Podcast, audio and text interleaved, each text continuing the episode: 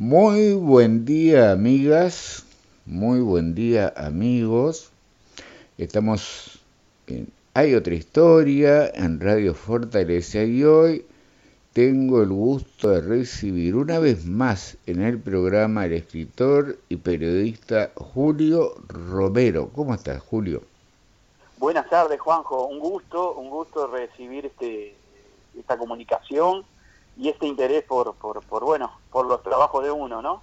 Bueno, ya hemos hablado hace muchos años, muchos años, de, bueno, tu primer libro, Un cacho de Dios, y aquel de, creo que era Cronista de Barrio, ¿era así? Cronista de Barrio. Ahí está. Cronista de Barrio con un subtítulo Atrapando Historias. Ahí está, yo me acuerdo y era un viaje por la historia de los barrios con ocho entrevistados, entre ellos Eduardo Galeano, Carlos Pablo Vilaró, Canario Luna. De todo eso... De todo eso hemos hablado antes, hace muchos años acá en el programa, pero ahora hay un, un, un nuevo libro sobre el Padre Cacho y unas reediciones ampliadas de Un Cacho de Dios que has estado presentando y además se viene la canonización del Padre Cacho. Entonces yo te pido, Julio, para todos, para poder entender, primero recordar quién fue el Padre Cacho, qué cosas hizo, por qué o cómo te pusiste en contacto un día con él, lo conociste, por qué salió el primer libro. Ándanos contando, por favor.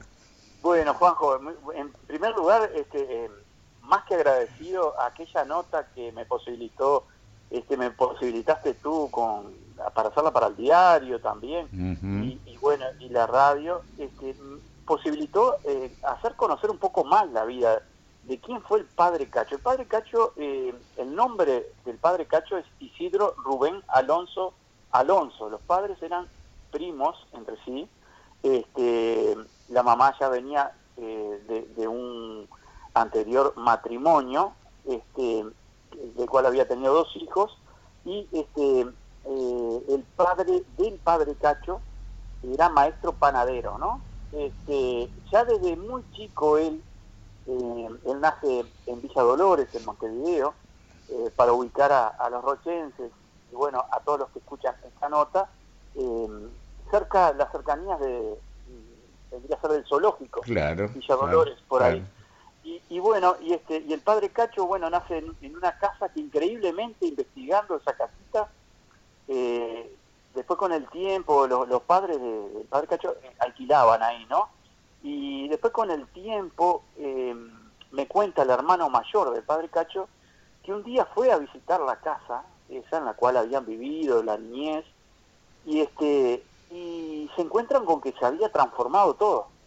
Eh, se había convertido en un taller mecánico y lo que utilizaban como oficina justamente era la habitación donde había nacido, el dormitorio donde había nacido el padre Cacho, Isidro, Isidro Rubén. Este, eso como, como anécdota, ¿no? Eh, siendo muy joven, ellos eh, se mudan, los padres este, del padre Cacho se mudan para, para Colón, el barrio Colón, y ahí Cacho eh, comienza los estudios secundarios en el Colegio Pío. Ahí queda como imantado con la figura de Don Bosco, salesiano, ¿no? Entonces, ¿qué hace? Cacho como que siente una vocación muy tempranera, ya a los 12 años siente la vocación eh, de, formarse como sacerdote, cosa que pasaba antes. Ahora, eh, por lo que he visto, o sea, esas, esas vocaciones no nacen tan temprano, ¿no? Entonces Cacho se forma en el manga, que era donde se formaba este, la congregación salesiana, y después completa los estudios, ya siendo más un hombre más grande, en en Argentina, en Córdoba, y bueno, ya a partir de ahí, Cacho, este, bueno, por allá por el año 1959, él nace en 1929, quiere decir que con 30 años él ya eh, se forma como sacerdote, y, las primeras las primeras tareas, si se quiere, del padre Cacho fueron dar clases en el Maturana, después un poco en el, taller de Don Bosco, hasta que este, pasa a, a residir en Paysandú, ahí este, está en el colegio este, del Rosario, en Paysandú, y, ya como que también le picaba el bichito ese de, convivir con los pobres, ¿no? O sea, y, todo lo que tiene que ver con Paysandú, eh, él ya toma contacto con la realidad cuando las inundaciones, entonces iba con los jóvenes, a muchos de los jóvenes le decían, ustedes vayan, dice, con los termos vacíos, este, a, acompañar y ayudar a la gente, y pídanle eh, para calentar el agua. Mientras ustedes, eh, la gente se toma ese tiempo para calentar el agua, ustedes van a ir viendo y mamando todas las necesidades de la gente, escuchando, este, acercando el oído en una palabra, ¿no? Ya Cacho como que estaba formándose este, para lo que termina siendo la última etapa, ¿no? Bueno, ahí en Paysandú presenta un proyecto este, para, para tener una convivencia en un barrio pobre. Los eh, superiores salesianos, medio como a regañadientes, eh, se lo votan mm, positivamente, pero que debía ser en Rivera, porque Rivera la congregación salesiana no estaba tan fuerte. Entonces ahí marcha con dos eh, salesianos más, el padre Eulalio Landa y José Carcabelos, y hacen la primera experiencia en Pueblo Nuevo de Rivera.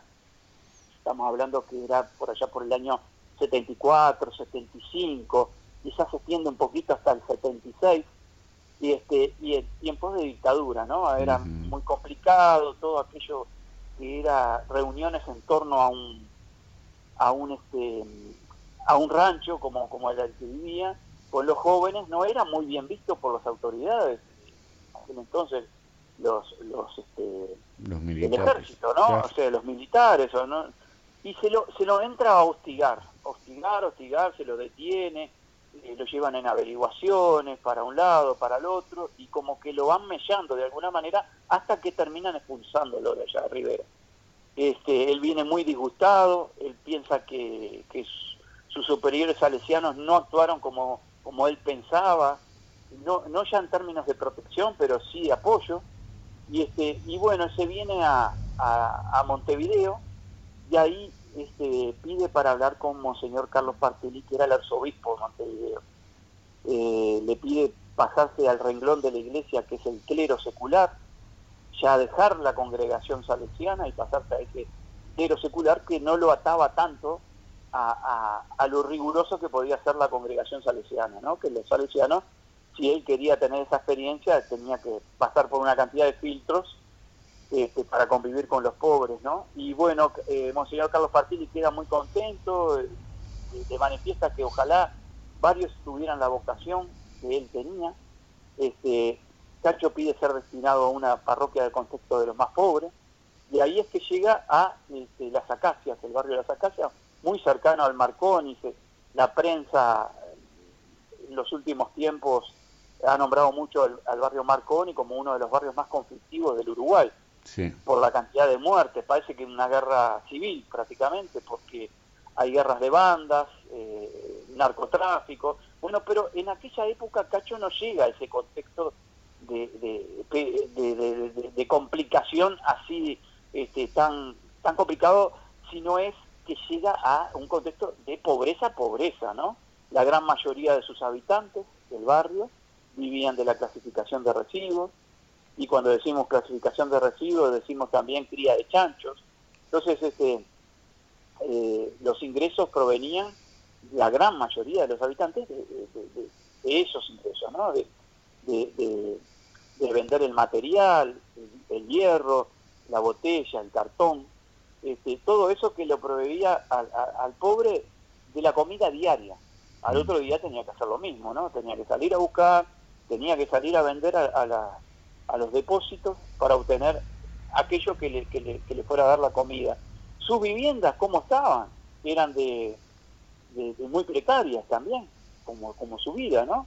¿Por qué? Porque la mayoría vivían en ranchitos. Y cuando decimos ranchitos decimos cuatro palos, tal vez dos habitaciones, este chapa, cartón, nylon para tapar este, algunos agujeros de esas casitas muy precarias y bueno, el que podía tenía un caballo y el que podía tenía un carro y este tirado por el caballo y bueno, ese tal vez podría ser el pobre más pudiente.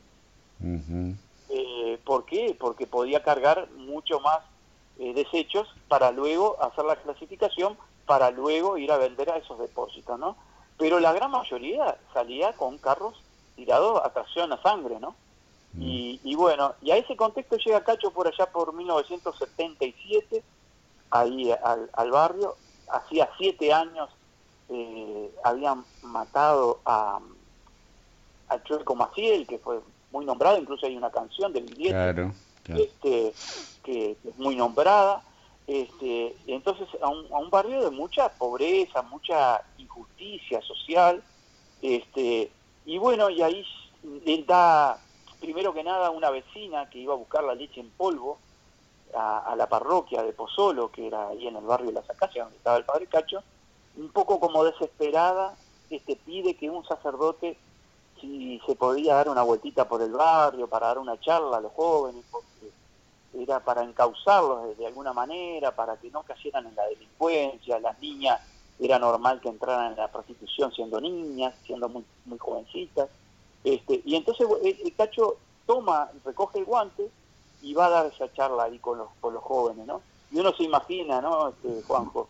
Este, un Cacho con su morralcito, su termo y su mate, muy humilde, mm. da una charla dentro de lo que él puede pensar que, era algo, si se quiere, didáctico para esa gente, hasta que uno de los jóvenes lo desafía y le dice, sí, usted no habla muy bien, pero después usted vuelve a la parroquia y nosotros nos quedamos con los problemas. Mm. Y Cacho, como, como él quería convivir entre los pobres, sintió como una tremenda alegría, como de alguna manera lo estaban desafiando a, a irse a vivir ahí al barrio, ¿no? Entonces este, redobla la apuesta y le dice a, ese joven que lo desafiaba, dice, bueno, si me consiguen un lugar yo me vengo a vivir con ustedes. Bueno, a la semana ya lo estaban mudando, este, le consiguieron una vivienda de, material, pero precaria también, muy, pobre, que al poco tiempo él este, es visitado por una familia que habían sido desalojados y golpean a la puerta a la noche con tres, cuatro chiquilines, y la familia le pedía a ver si los podían dar un poquito de, resguardo ese día porque habían sido desalojados.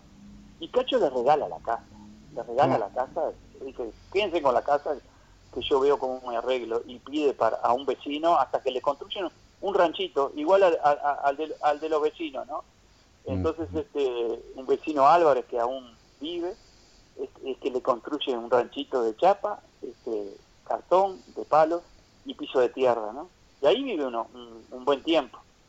Eh, a Cacho lo, lo, van a buscar en, determinado momento porque el barrio, al estar en, dictadura, eh, no había respeto por los derechos, del derecho a la vivienda, ni nada por el estilo, porque estábamos viviendo este, en un régimen dictatorial, ¿no? Entonces los vecinos de la calle Timbúes reciben un cedulón, ahí vivían unos un centenar más o menos de familias, este, y ese cedulón decía que se tenían que ir en una semana a lo sumo, y porque si no iban a venir con las topadoras, iban a llevarse todo por delante y iban a, limpiar el terreno porque el dueño lo estaba rematando, ¿no? Entonces, este, ah, van con esa problemática a Cacho, muchos se habían asustado, desarmaban los ranchitos y este y, se iban para otro lado, buscando otros terrenos que estuvieran en litigio, o sea, que, no tuvieran problemas con, con, edificar ahí, ¿no? Y, este, y los otros, los que quedaron, van a buscarlo a Cacho y Cacho plantea ante sus colegas de Estela Mar y de Carrasco, este, ahí estaba el padre Daniel Bazano y Miguel Britos, que ya habían estado anteriormente en la parroquia de Pozolo, ellos habían participado como sacerdotes ahí sabían la realidad del barrio, y justo se da, Juanjo, que estaba surgiendo un grupo de, señoras este, con buen poder adquisitivo de de Carrasco, que querían canalizar una ayuda a un barrio pobre y no sabían cómo. Y se les presenta como si se quiere la excusa, ¿no? Entonces este Cacho les plantea que, que bueno, que los iban a, a, desalojar de ahí, que había que hacer algo y que, bueno, la gente lo toma como propio todo ese problema y se presentan al remate de las tierras y las compran. Este, compran esas tierras y ahí empieza a, existir como, como una revolución social, si se quiere, ¿no? ¿Por qué? Porque lo primero que Cacho les plantea a los vecinos era si hacíamos las casas, si hacemos las casas o, eh, por otro lado, eh, tener un lugar de reunión para ir diseñando este, de algún momento, de, alguna manera, este, las soluciones para el barrio, ¿no? Este, las soluciones de vivienda. Y la gente vota eh, levantar un, centro comunal. Y a ese centro comunal se trae el agua corriente, porque no había agua corriente en el barrio. Estamos hablando unos 10 minutos del centro de Montevideo, ¿no? Estamos hablando para ubicar a la gente de esta historia del Padre Cacho. Eh, ya estábamos en el año 1979, Aparicio Saragui y General Flores, eh, como camino a Piedras Blancas, el barrio Piedras Blancas, ¿no? Pero esa zona se llamaba Plácido Yauri, este, cerquita del Marcón y toda esa zona fue la, zona de influencia en la cual trabajó Cacho durante 15 años, ¿no? Que dejó la vida porque él después enferma. Pero, pero eh, la, historia se presenta así, entonces primero se construye el, centro comunal, ahí se traen los piletones, el agua este, corriente, y, la gente ya, el, barrio empieza a manifestarse eh, con esos cambios de, de, una manera como, como que se entusiasma, ¿no? Como que podemos hacer las cosas, que podemos valernos por nosotros mismos. Y ahí se empiezan a construir las primeras casitas, que se tomaban en cuenta las horas de trabajo para, adjudicarlas, este, se empiezan a, organizar para traer a estudiantes de veterinaria, para hacer la primera veterinaria en el barrio, para atender los caballos de los pescadores. Después este, se abren talleres de herrería, de cestería. Eh, por ahí este, se crea una bolsa de trabajo, porque se empieza a sumar gente también fuera del barrio, ¿no? Entonces esa gente venía a colaborar, eh, de repente se anotaba a alguien para dar clases de corte y confección, otros de cocina, eh, otros ayudar a, con los deberes de, la escuela de los chiquilines, se abre una policlínica, o sea, empieza eh, como a surgir como hongos distintos cambios en el barrio que fueron transformándolo al barrio. Este, y ya la gente empezaba a, ver al padre Cacho como, como esa figura emergente, que si bien tenía la impronta este, religiosa por ser sacerdote, pero mm, que, había sido como avasallado desde la parte social y había dado respuesta desde la parte social. Entonces, eh, como él, él lo dice en una carta que se encuentra en una caja de zapatos eh, a la muerte de él, ¿no? que él no quería llegar como un despachador de sacramento. Él no, quería llegar a, dar misas en el barrio, sino que, que, bueno, hacer un camino compartido con la gente, ser uno más. Y vaya si lo fue, porque, porque en esa bolsa de trabajo, por ejemplo, este, él veía que la gran mayoría de los trabajos que, que, la gente sugería, la gente de afuera del barrio, eran para trabajar en la estiva. Y trabajar en la estiva, Juanjo, es, era trabajar, acomodar bultos, hacer mucha fuerza. Entonces, él veía que de a poquito iban renunciando.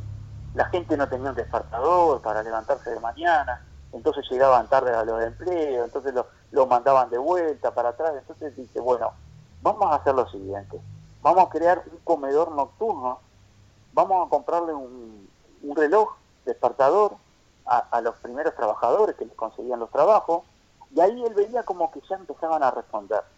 Empezaban a responder, empezaban, eh, ya ahí eh, cuando cobraban su primer sueldo les pedía X cantidad de dinero para aquellos que recién empezaban, para comprar los, los, nuevos despertadores, para, eh, este, ah, se hizo un comedor nocturno, entonces se le daba la comida de noche y este, la viandita de mañana, para llevarse al mediodía, para, para que tuvieran al mediodía de comer algo, ¿no?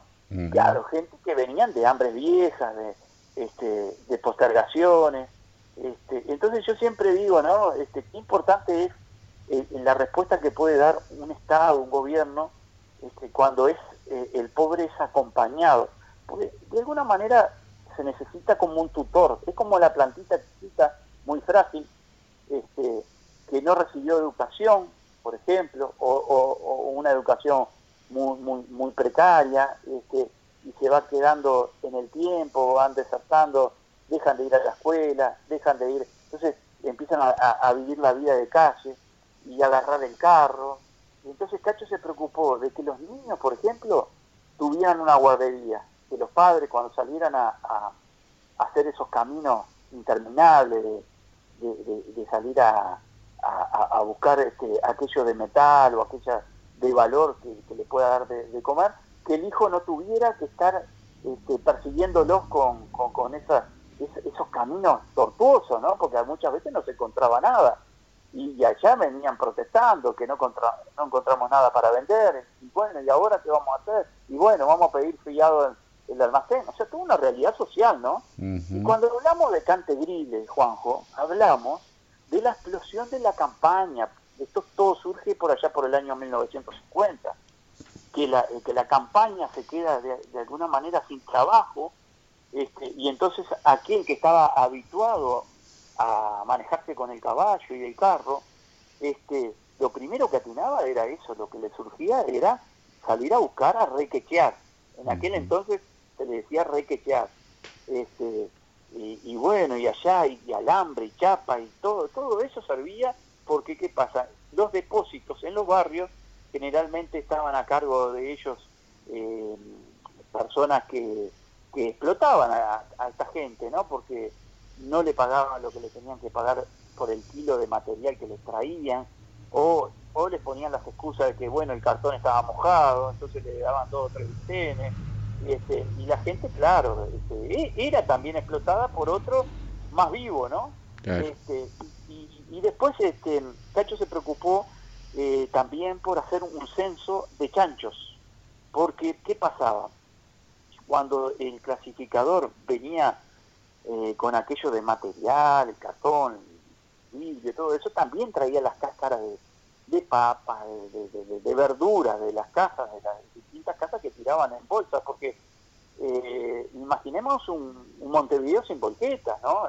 la gente sacaba las bolsas para la calle allá venían los perros, rompían esas bolsas, y, y los clasificadores se, agarraban con los vidrios, con los alambres, se cortaban las manos muchas veces. Entonces todo eso necesitaba como que de alguna manera surgiera desde la sociedad algo que eh, comenzara a regularizar. ¿Y qué pasaba con los chanchos? Los chanchos comían, eh, la capacidad del chancho eh, puede procesar en carne todo lo que come.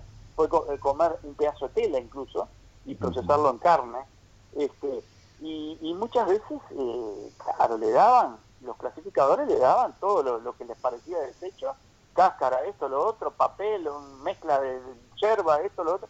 Y esos chanchos no tenían ningún sello sanitario. Y hasta ahí llegaban muchas veces las casinerías a comprar sin guía sanitario, porque claro, no, no, no había un, un, veterinario que, que, le pusiera un sello como, como que este animal estaba habilitado para entrar al, al consumo este, masivo, ¿no? Este, y entonces eh, Cacho se preocupó de hacer hasta un censo de chanchos, eh, ordenarlos, este, qué comidas tendrían que comer, o sea, más allá de que fueran desechos, pero que fueran un poquito más eh, más higiénico todo, ¿no? que hubiese más salubridad en una palabra. Entonces este, esos jóvenes veterinarios este, también agregaron lo suyo, su impronta, este, después venían médicos este, a atender en, el lugar de, este, la policlínica. Eh, hay una anécdota de una señora Lola, esta señora Lola tenía un kiosco, eh, Aparicio Sarabia en Montevideo divide de un lado todo lo que es la pobreza y del otro lado un poquito mejor, las casitas un poquito más más este mejor, con mejores edificaciones, ¿no? La gran mayoría todas de material. Y, esta señora vivía desde ese lugar, ¿no? El lugar que era un poquito mejor. Y tenía un kiosco, un kiosco de almacén, hasta ahí llegaba la gente y decía, oh, no sabe Lola, dice, este, este ¿sabe que está el padre Cacho? ¿Y quién es el padre Cacho? Y le preguntaba a Lola, no, porque el padre Cacho trajo tal mejor, a tal otro, a tal otro, tal y esta señora se siente interpelada, ¿no?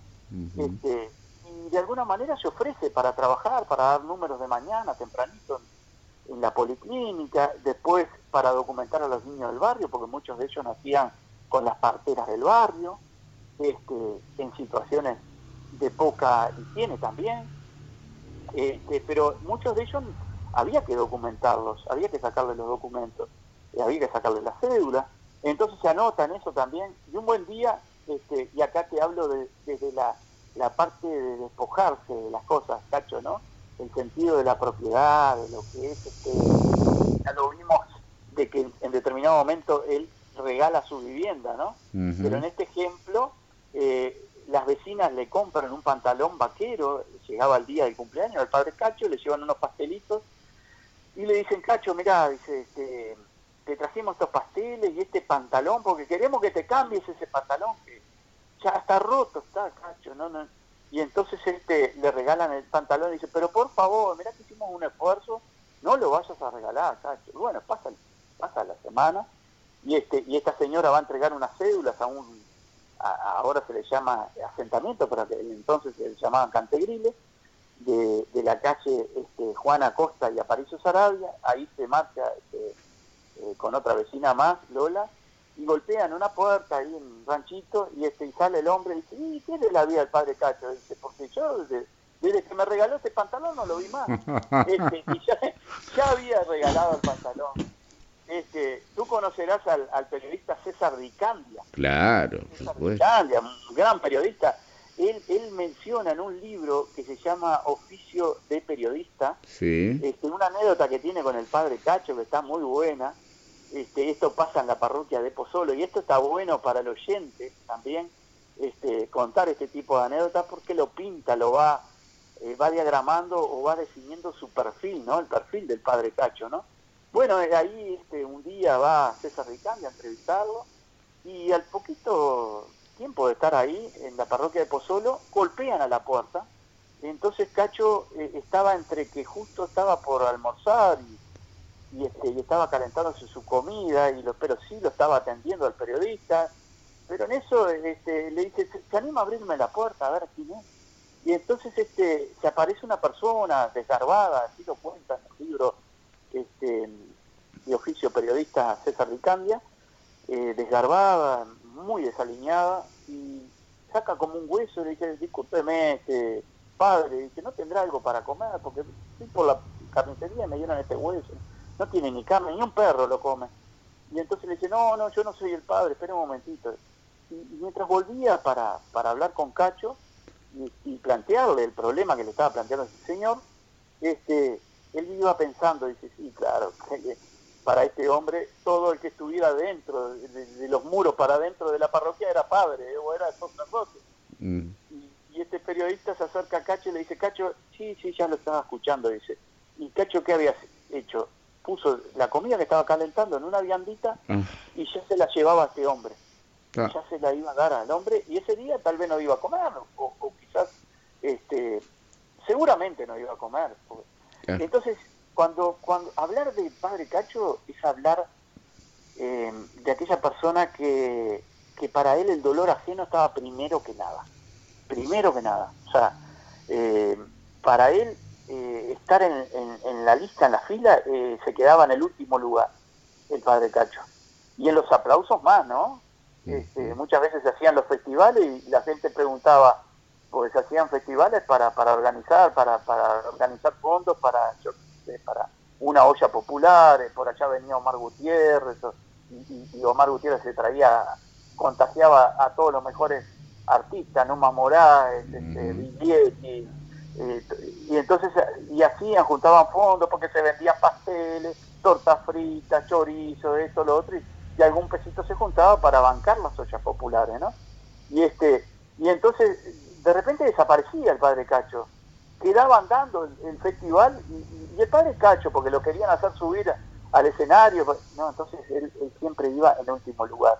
y, uno se imagina, ¿no? Este, hace poquito se cumplieron los, los 30 años de, de su muerte, si él estuviera de acuerdo con todo lo que hicimos, ¿no? Porque nos juntamos varios, muchos no pensábamos igual, pero sí pensábamos que el padre Cacho necesitaba un lindo homenaje, y entonces está bueno también que dentro de los distintos se haga algo en común para homenajearlo, y así salió, se hizo un festival muy lindo, en donde vino Larbanoa Carrero, Numa Morales, Carlos Alberto Rodríguez, María Elena Melo, este, y bueno, unos grupos más que vinieron del barrio, hasta un este, diputado que tiene una banda, se llama Hay Banda, este, se llama Gabriel Otero, el, diputado del MPP, vino a actuar, este, y por allá por las cuatro y media de la tarde, el día 3 de septiembre, se acerca, este, que yo lo había invitado, pero tenía mis dudas de que viniera,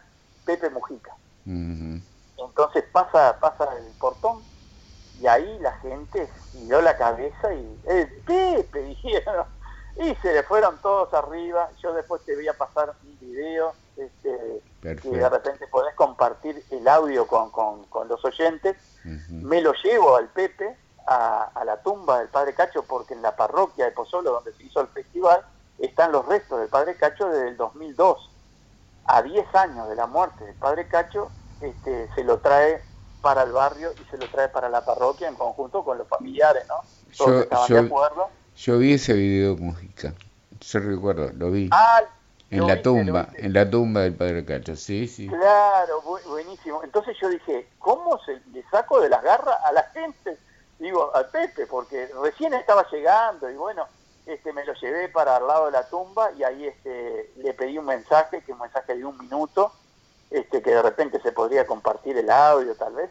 Y este y, y bueno, y después sí disfrutó, ah, lo amasijaron con las fotos pero fue un, muy lindo día, eso fue el 3 de septiembre en la parroquia de Pozzolo, y al otro día, el 4 de septiembre, cuando se cumplían los 30 años de, la muerte del padre Cacho, siempre decimos que, bueno, celebramos la vida, ¿no? Pero este, hacía 30 años de, la muerte física del padre Cacho, este, porque él, él vive, él vive en el barrio, ¿no? Y este, e, ese, ese 4 de septiembre se hizo una misa campal donde vino eh, el cardenal Sturla, y este fue, fue algo muy lindo porque incluso vino, vinieron la gente de C1080, este, la comparsa, con, con sus vedettes y todo, y vinieron un grupo de payadores, después se presentaron todos los libros, todas las cosas que hicieron en, este, en, homenaje al Padre Cacho, y se cantaron canciones también en homenaje al Padre Cacho, que surgieron tres canciones más,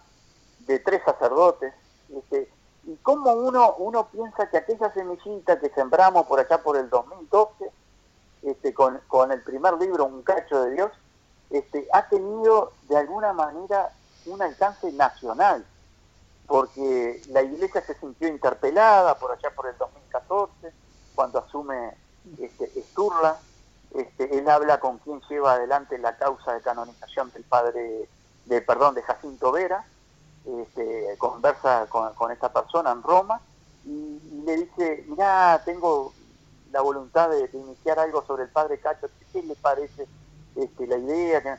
Y dice, mira, si vas a hacer algo, le dijo quien llevaba adelante la causa de canonización de Jacinto Vera, dice, tenés que hacerlo antes de los 25 años. ¿Por qué? Porque ya después es más difícil, este, hay que juntar eh, muchos testimonios y muchos no los vas a tener. Y este y, bueno de hecho la causa de canonización de Jacinto Vera este, lleva más de 100 años.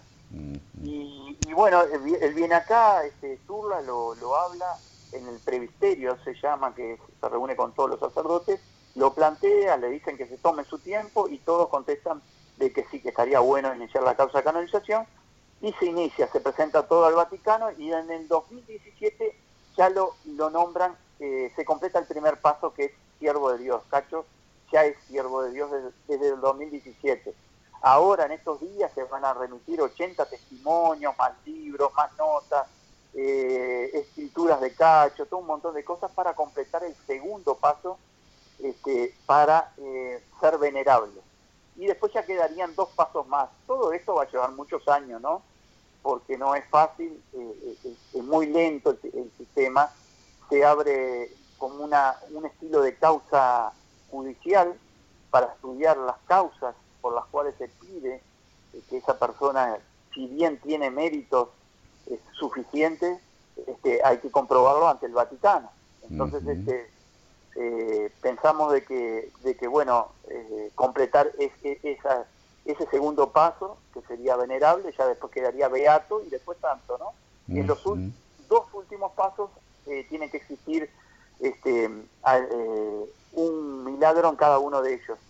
Y el otro día, justamente el día el 4 de septiembre, este, estaba en la misa, justo en la misa estaba eh, la postuladora de la causa, que se llama Florencia Ortigosa, este, estábamos conversando y en ese momento se acerca el párroco de ahí de la iglesia y nos presenta a unos padres que iban a contar este, un testimonio de, de milagro, que para ellos tienen el valor de milagro y bueno, este, pero todo eso se tiene que estudiar, este, esto pasó un hecho con, con su hija, este, que, bueno, este, yo, yo lo presencié, pero no, no puedo dar mm, datos este, que, que, no sean avalados por la iglesia, pero este, tiene todo carácter de, de, milagro, ¿no? Y, este, y bueno, pero el gran milagro acá es cómo es posible que un ser humano eh, humilde, que no tenía una gran potencia en, en su voz, porque él hablaba muy bajito, tenía la capacidad de paciencia, la capacidad de escucha. ¿Cómo es posible que una persona así, con, con, con, un perfil muy, muy tenue, que no sobresalía mucho, hayan pasado 30 años y se lo siga homenajeando, eh, se siga, sigan surgiendo este, testimonios, eh, como que de alguna manera como que, como que está presente, ¿no? Y, cuando y, uno al decir está presente está diciendo que está vivo, está vivo en la memoria de la gente, eh, está vivo en, el murmullo de la gente cuando hace llegar ese tipo de testimonios, eh, eh, como que en la vocación, por ahí tenemos un sacerdote que, que es el padre Luis Lucho Ferrer, que tiene 32 años y solamente 4 años de sacerdocio, y sin embargo, eh, de alguna manera como que está imantado por, por, la imagen de Cacho de, tal forma que está adquiriendo hasta, hasta los propios hábitos, la capacidad de escucha, la paciencia, que si bien la tienen en la impronta cada uno de los sacerdotes, este, en algunos se remarca más. Este, y, bueno, este, yo estoy muy cercano a él, ahora dentro de poquito estamos organizando una escuelita de fútbol este, con deberes eh, vigilados, eh, contención para los niños. Estamos hablando de niños que están viviendo en contexto de mucha mucha violencia, ¿no? Estamos hablando de que ahí en esos barrios hay un muerto cada 15 días, este, no estamos hablando de que es, solamente en un ajuste de banda, sino que son personas que, son trabajadoras y que quedaron en el medio de un tiroteo y, padecieron este, las consecuencias o quedaron heridos o mueren, como pasó en un, en un solo día, pasó con dos jóvenes, Micaela que tenía cuatro, cuatro niñas, este, que quedó, murió el mismo día, una señora al poco tiempo este, estaba en su casa atrás de la puerta sí, tiraron sí, un palazo, creo que 61 años, ¿no? Sí, la señora. Y este, entonces uno, uno dice, ¿y dónde está el Estado? Porque uno se tiene que hacer esa pregunta. Eh, no, no precisamente uno tiene que tener un policía para cada habitante, pero sí con presencia policial en un lugar donde donde se están matando y donde prácticamente como una guerra civil. Entonces, este, las actividades que teníamos en la calle las fuimos suspendiendo. Eh, este festival que íbamos a hacerlo íbamos a hacer en el anfiteatro del barrio Marconi, lo tuvimos que pasar para la parroquia de Pozzolo. Este, la misa siempre se iba a hacer ahí en la parroquia de Pozzolo, pero la actividad que se hace todos los años, que es la ludoteca, que se hacía en la calle, cortando la calle a París Arabia, con autorización, y ahí hacer carreras de embolsado con todos los chiquilines de distintas comunidades. Eso se suspendió por temas de inseguridad. Entonces, este, como que nos lleva a la reflexión, ¿no? Eh, ¿Desde dónde nos habla hoy el Padre Cacho? Eh, que siguen estando los barrios desprotegidos y pasaron 30 años de su muerte, pero 50 años desde que llegó al barrio. Eh, entonces digo, ¿cuánto cuánto bien y cuánto mal hicieron los gobiernos que han pasado, ¿no? Este, porque uno piensa también eso, los descuidos son a partir de, distintos gobiernos, ¿no? Ahí han pasado blancos, colorados, frente amplistas, uno dejaron con su impronta, de repente alguna placita, esto, lo otro, que uno también a veces hace la autocrítica y está la plaza y dónde está el profesor para enseñarle a los jóvenes este, distintas eh, funciones de gimnasia, distintas cosas. Entonces, la estructura y ¡pum! Y desaparecemos. Entonces, digo, eh, pienso que Cacho hoy nos habla, en el presente nos sigue hablando, ¿no? Nos sigue hablando de que, de que sigue habiendo eh, falta de justicia social, eh, de que hay que atender a la niñez, de que hay que atender a las personas mayores, que trabajaron toda su vida y, muchos de ellos quieren reconocer los años y muchos de ellos trabajaron o de sirvientes, por, por decir, este, eh, servicio doméstico, ¿no? Eh, o de albañiles, en algunos casos este, no, no pudieron aportar o porque tenían que vivir la diaria, este, y hoy se encuentran con que, con que están como, como en lugares que son de pobreza pobreza, ¿no? Entonces yo creo que eh, cuando, cuando hay discusiones y se malgasta el tiempo en, lo, que son esos grandes edificios como el Palacio Legislativo, en donde tendrían que haber este, más capacidad de escucha a, un parlamento de los más pobres, que les traen problemas y, muchas veces se hace la, vista gorda y, bueno, y se, se ponen unos paños tibios como para calmar la situación social en determinados lugares, pero bueno, después desaparece porque eso hay que atenderlo y se tienen que destinar fondos, y, pero los fondos no están. Y cuando se pide de repente a la comisaría del barrio, este, porque se están robando a, los jóvenes que salen de, las escuelas o de los liceos, y este y no, no tenemos móviles, bueno, ahí es donde tiene que, estar el Estado presente. Y uno lo ve, yo te puedo decir, Juanjo, que no, no estoy hablando como, como alguien que, que desde la parte teórica dice todas estas cosas, sino que vivió 30 años. Eh, yo vivía a 150 metros de la casa del padre Cacho, pero por vivir, em, por haber este, em, comenzado a trabajar muy jovencito, no pude este, vivir la vida de barrio y conocerlo más profundamente a Cacho. Pero un día decidí salir a, conocerlo a través de un libro de investigación como, como un cacho de Dios y después por allá por el 2016 este, conjuntamente con el hermano del padre Cacho hicimos otro libro que se llama La vida íntima del padre Cacho. Eh, y ahí lo salía a conocer y ahí salía a conocer la pobreza de mi barrio. Porque de alguna manera tiraba de una piola y de esa piola aparecían nudos que los desataba y empezaban a convertirse en testimonios, en cosas que me, me contaban y cosas que yo me imaginaba y cosas que yo ahora las veía y las razonaba a través de un trabajo de investigación.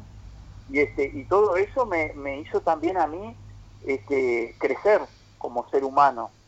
Este, no ya tanto como un investigador este, periodístico este, eh, yo desde muy temprano me he involucrado en temas culturales a través de la revista Raíces que hago que ahora en octubre se cumplen 22 años en forma ininterrumpida y por ahí es una revista que sale todos los meses en forma gratuita. La tenemos en internet, www.raicesuruguay.com. Si alguno de los oyentes quiere, quiere saber algo sobre el padre Cacho, se van a encontrar con testimonios, con videos, con notas y, y un montón de material que los va a nutrir también desde la parte cultural, porque eh, en determinado momento, Juanjo, este, puedo vanagloriarme de haber sido director de una revista en la cual tuve a grandes escritores, pero grandes escritores que tuvo nuestro país, y te, y te puedo nombrar Antonio y Enrique Mena Segarra, Daniel Vidar, Carlos Massi, eh, Aníbal Barrios Pintos, Danilo Antón, Gonzalo Bella, Nelson Caula, distintos eh, escritores. Hoy partiste este, Juan Antonio Varese, que se lo conoce mucho en Rocha. Claro, claro. Este, Juan Antonio Varese es un puntal de la revista Raíces. Él hace, mira, este, Juanjo, va por el número, creo que 250 artículos sobre café y bares antiguos de Montevideo. Qué bueno. Eh, unos trabajos maravillosos, maravillosos. Qué bueno. Este, Julio, se, me fue, se me fue el tiempo. Se, nos, fue, el tiempo. volando. Ya tendremos otra charla pronto. Yo lo primero es agradecerte a ti. Mucha suerte con las nuevas reediciones del libro. E invito a los oyentes a buscar Revista Raíces www.revistarraíces.com así es. Es, es así, Juanjo, eh, www.raicesuruguay.com Ahí está, porque ahí van a encontrar prácticamente lo que hemos hablado con, con Julio hoy y mucho más información todavía. Julio, te agradezco, te mando un abrazo y estamos en contacto. soy yo, Juanjo, ¿eh? de corazón por, por todo este tiempo, porque sé que es muy valioso para tu programa. Este, eh, el, disponer y que lo dispongas para reconocer al Padre Cacho y el trabajo, valorar el trabajo de uno, que uno solamente es puente para dar a conocer al Padre Cacho, ¿no? Pero muy agradecido, Juanjo. Por, este favor, seguimos en contacto. Un abrazo grande. Un abrazo grandote, cuídate. Amigas, amigos, estuvo así hoy en Hay otra historia de Radio Fortaleza el escritor y periodista Julio Romero investigador de la vida del padre Cacho, que ha publicado varios trabajos y que es además el director de la revista Raíces, eh, donde bueno están allí toda la, la historia del Uruguay, la historia de los barrios, la historia de la gente que recomiendo visitar. Hasta mañana, gracias.